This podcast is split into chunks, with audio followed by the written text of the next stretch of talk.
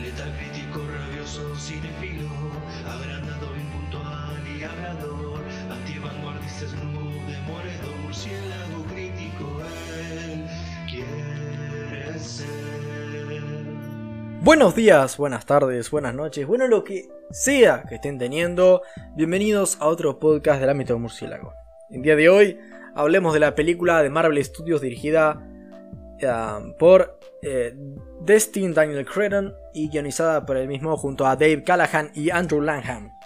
Hablo de Shang-Chi y la leyenda de los 10 anillos, protagonizada por Simu Liu, Aquafina, Menger Sang, Fala Chen, Floria Montiano, Benedict Wong, Michelle Yeoh, Ben Kingsley, Tony Leung, entre otros.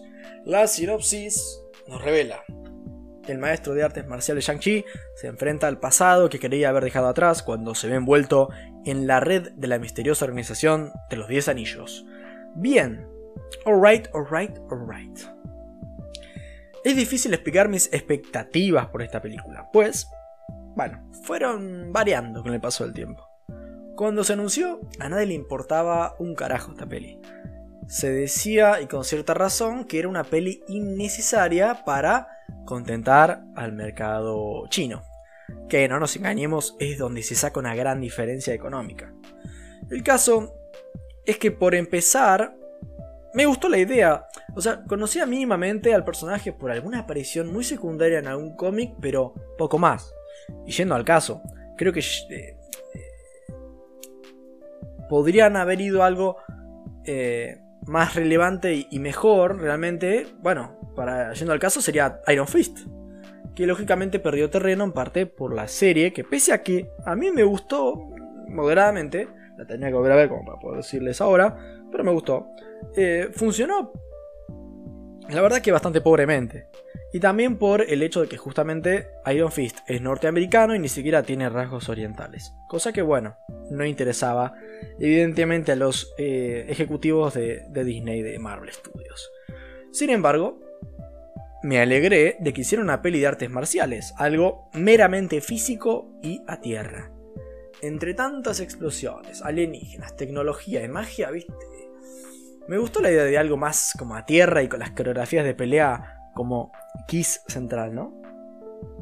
Todo era color de rosas hasta que llegó el primer tráiler y me desencanté totalmente. Todo lo realista y llevado a tierra que bueno, yo esperaba no era tal cosa.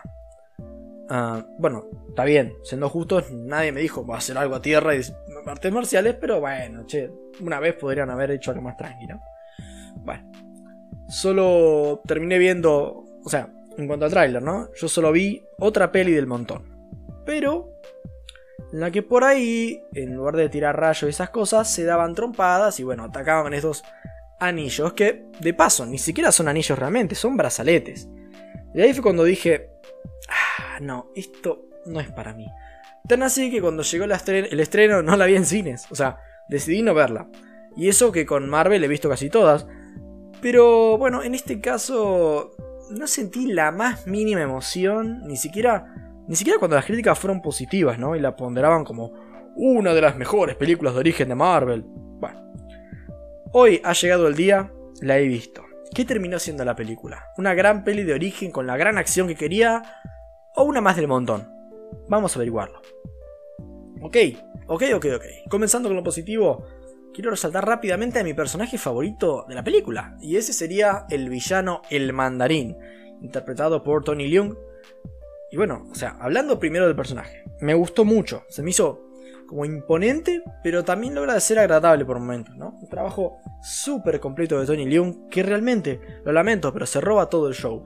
Cada vez que aparece, ¡buah! Era increíble, las matices que, que lograba imprimir en el personaje y todas las, eh, todo el amplio espectro de, facetas que logra dar, digamos, me pareció muy interesante. Eh, tendré que, realmente tenerlo en cuenta este veterano actor eh, en el futuro. Bien, me gustó el personaje interpretado por esta actriz Aquafina, Katie.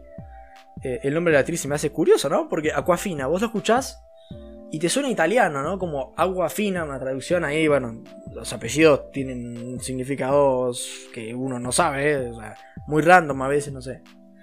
Eh, Pero bueno, en este caso, bueno, Aquafina uno piensa, bueno, es Tana, pero después la ve, viste, agarra, lo ves escrito y, como que es, oriental, ¿no?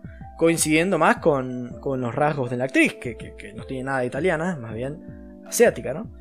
Ah, hablando de su trabajo acá, se me hizo bastante ok, creo que es graciosa, sin ser irritante. Está en un punto justo, ¿no? En el que creo que si metían un poco más ya, por ahí sí se hubiera sentido medio molesta. Ah, pero bueno, la mantienen así. Eh, así que bueno, pulgar arriba por eso, porque la tuvieron bien. Así que. También creo que funciona bien con Shang-Chi, hablando. personaje, ¿no? Hablando de su dinámica. Se me hizo natural, bastante orgánica. Eh, dentro de la historia. Y creo que nos acerca bastante a lo que sucede en la historia, ¿no? Cosa que hubiera venido bien, por ejemplo, en Eternals, que podría haber hecho uso de un personaje más humano entre tanto dios. Me gustó la actriz que hizo de la hermana de Shang, hablo de Xia Ling, interpretada por Menger Sang. Se me hizo bastante humana realmente. Eh, y no se quedó en ser la típica chica ruda que compensa lo plana a nivel personaje que es, con dureza en toda escena, ¿no? Creo que con las expresiones sutiles de la actriz logramos vislumbrar una persona en el fondo, con todas las complejidades que eso conlleva. Hablando de algo más puntual, la peli tiene algunas escenas de combate bastante destacables, sobre todo las de la parte inicial donde eran más eh, de lo que yo quería, digamos, algo más como fácil de seguir y de tragar. La de colectivo, sin llegar a ser demasiado realista, es, bastante divertida realmente. Y la que Yang tiene con cierto enmascarado en un edificio se me hizo formidable realmente. Creo que también en esta peli Marvel ha cumplido con hacer buenos efectos especiales, cosa que dejaron de viendo en otras pelis. Acá realmente están bien hechos, con algunos diseños de estos animales eh, fantásticos, eh, algunos sacados de la mitología china creo, que están muy bien realmente, muy imaginativos. Yo los vi y me quedé como, wow, o sea, muy buenos. Y se ve que no soy el único que piensa que son muy buenos porque están siendo nominados a un Oscar por efectos especiales, pero bueno, eso, eso sabemos que tampoco es un garantizado de, calidad, ¿no? Así que, pero bueno, supongo que eh, tampoco está mal. Hablando del clímax, creo que por sí mismo está bastante bien hecho. Es visualmente muy fuerte, sin llegar a ser súper original. Eh, sabe lo que, lo que necesita hacer y lo hace muy bien, con imágenes fuertes y épicas, y con música que acompaña a esto. Realmente funciona. Ok, se terminaron los fuegos artificiales, pasemos a lo negativo. Creo que el mayor problema... No. Eh, el problema, el problema de la película es el guion. Que, bueno, no es poca cosa realmente. No es un absoluto desastre, pero sí no termina de funcionar. Y creo que hunde en buena parte el buen, el buen esfuerzo de otros aspectos. Por empezar, algunos diálogos, sobre todo en la primera parte de la peli, son algo torpes. Problemas que últimamente se está viendo mucho, ya no en Marvel, sino en estas grandes producciones de acción, y es que se apuran a tirar exposición para pasar rápidamente a la acción. Y un poco haciendo la analogía, se siente como que nos tiran un folleto en la cara y nos piden que lo leamos rápido, para que luego, bueno, Listo, acción. Lo que ustedes querían, chicos. Mm, no me gusta. A su vez, creo que entre el segundo y el tercer acto la peli tiene un bajón importante. O por lo menos, eso sentí. No me sentía tan investido, tan... Como para que, viste, mi acción estuviera enfocada en lo que le pasara a Shang-Chi. Y aquí voy a decir, eh, tal vez, el mayor y más puntual problema de la peli quitando el guion. Shang-Chi apenas logra ser un personaje.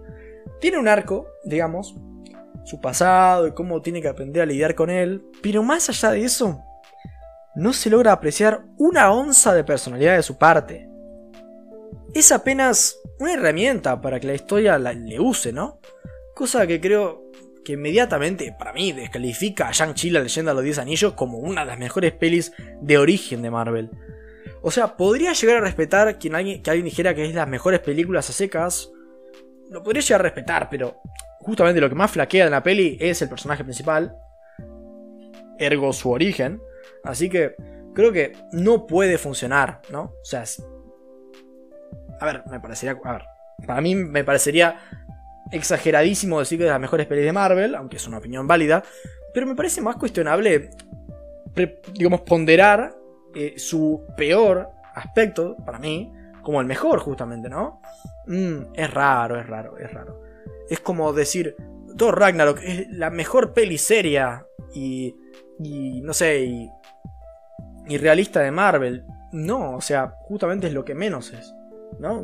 Bueno, que le gustará más a otro y le gustará menos a otro. Pero concretamente, bueno, acá el personaje está bastante flojo, creo.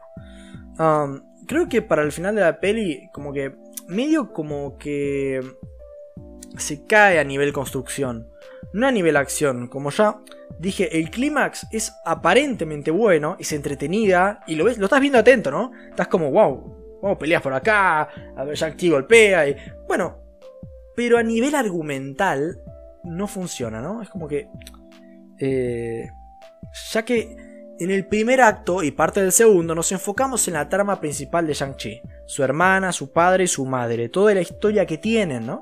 Sin entrar en detalles, por supuesto, y no llegan a construir, creo que no llegan a construir unos cimientos lo suficientemente fuertes como para que para el tercer acto haya un desenlace fuerte, ¿no? Eh, o sea, todo lo que tratan de construir durante las relaciones, los sentimientos de Shang-Chi, lo que tiene que. su pasado, todo eso, no termina de funcionar en la mitad de la peli, por lo cual el, tercer acto es, es, dinámico, es fuerte, pero no tiene una fuerza detrás que es, esa apariencia, ¿no? Es como que lograron hacerlo bien aparentemente, pero es plano, no, no tiene algo detrás, no hay profundidad. Eso es lo que a mí me parece. Eh, el conflicto no es demasiado reconocible o fuerte, y el protagonista no dejó de ser Nunca, nunca, dejó de ser simplemente un tipo que metía piñas. Y para cuando la peli se concentra más en él, no hay demasiado donde rascar, ¿no? Y a su vez, creo yo, al final, deja un poco tirados a Shia Ling y a Katie, que para mí funcionaban mejor como personaje que Shang-Chi. Los vi incluso más reconocibles, o sea, me interesaría ver más de Shia Ling y Katie, más que de Shang-Chi. Aunque, bueno, no me parece que Shang-Chi sea un personaje terrible, pero es muy soso, o sea, casi hay personaje.